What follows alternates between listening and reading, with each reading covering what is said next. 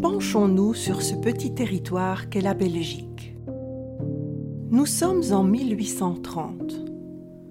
Depuis longtemps, ces régions sont envahies soit par la France, soit par les Pays-Bas. Le régime napoléonien a fait d'énormes dégâts en lui faisant la guerre et en la soumettant à de terribles impôts.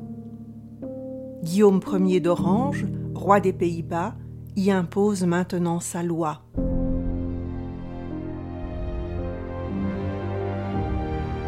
La Belgique est donc plongée dans une crise économique très grave. Les gens n'ont plus d'emploi.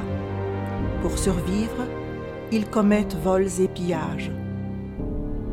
Un climat de peur plombe le pays. Personne ne s'intéresse à ce peuple victimisé qui souffre de pauvreté.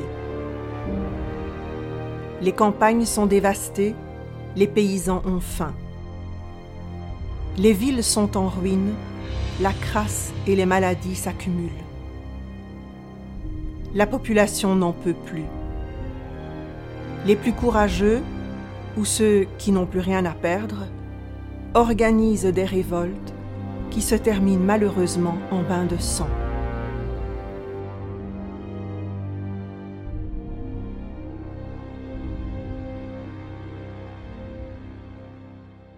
Le 25 août 1830, à l'affiche de la monnaie à Bruxelles, on joue La Muette de Portici. Il s'agit d'un opéra qui a déjà connu un grand succès à Paris où il a été créé. L'histoire se passe en Italie et raconte la révolte du peuple italien contre ses oppresseurs espagnols au XIIe siècle. Pouvoir assister au spectacle est un événement en soi, car Guillaume Ier, pour fêter son anniversaire, a levé l'interdiction d'y jouer qu'il avait imposée. La salle est comble.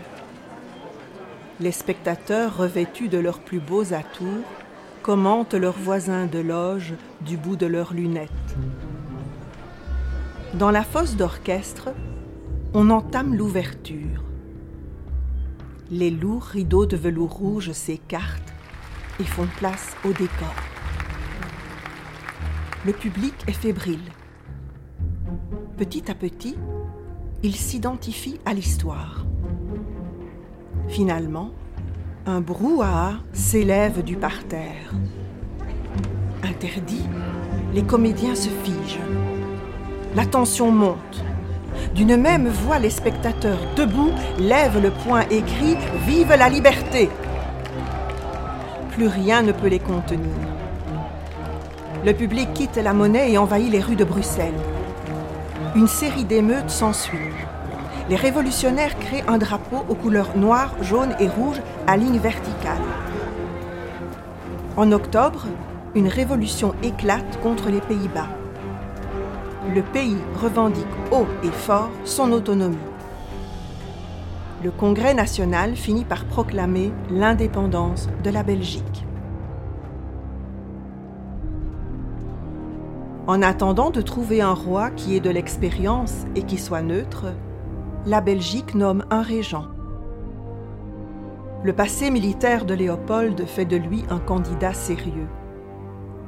Va-t-il accepter la couronne de la Belgique alors qu'il vient de refuser la couronne de Grèce?